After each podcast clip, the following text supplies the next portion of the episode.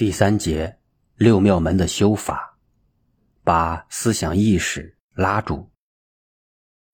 修行打坐，为什么管你的气呢？叫你先认识自己出入息，一进一出，要你把心跟呼吸配合，思想跟呼吸，这是两样东西哦。从生命投胎以来就分开的。你看人。活到五十几，老了，但永远很规律的呼吸，却根本不晓得呼吸是什么，更不知道你的思想跟呼吸又有什么关系。你没有去管，只是你那个第六意识思想在乱想乱跑，是不是这样？佛学有一句话，就是把向外持求那个心。像野马一样向外乱跑的心，用自己生命这个气风大，当做一条绳子，把乱跑的心拉回来，与气配合在一起。怎么拉呢？你当然不会拉，所以告诉你，先要数，先数自己的呼吸，气一进一出，数一。数二，其实这个时候三个心在用。你知道，数是心的投影，那个心跟气配合为一，就是一个心在用了。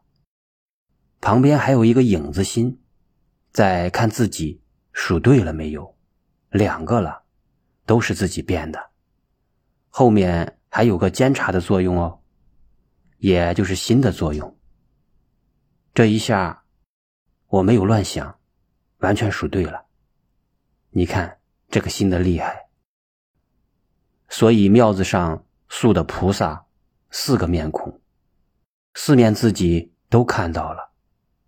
佛像就代表你的心，我们心的功能同时在四面都可以看到。道家懂了释迦牟尼佛修出入息的法门。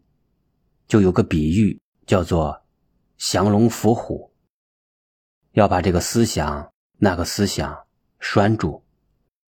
思想就像飞鸟一样乱跑的，你自己做不了主。思想来不知所来，去不知所去。如果你把注意集中在呼吸上，思想就被你拉回来了。但不要故意去呼吸。我们这个鼻子的呼吸往来，你平时也都没有注意。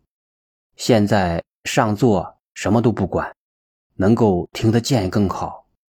如果听不见，你也会感觉到呼吸一进一出，一进一出。你感觉第一下，感觉第二下，思想跑开了，你就晓得心和气两个分开了。赶快把他拉回来。所以道家又比喻这个为男女结合，阴阳双修，等于女人跟男人配合连在一起。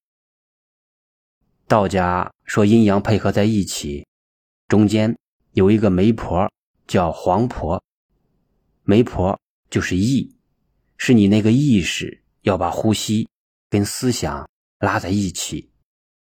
但不要太注意哦，呼吸本来有往来嘛。